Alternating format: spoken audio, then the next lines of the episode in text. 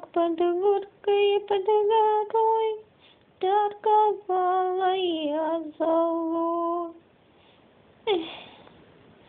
Люди, подходите, покупайте у меня золу. Это что у вас, бабушка, зола? Да, лесная, древесная, хорошая, берите. Это же не зола, это дрова. Перегорят, будет зола. Когда еще зола будет? Сначала нужно этими дровами протопить. Ну, перетопишь, будет зола.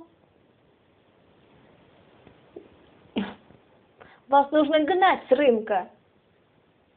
Зачем? Не надо меня гнать. Кому я мешаю? Честным продавцам мешаете. Я тоже честная. Так, а ну-ка пошли отсюда вон.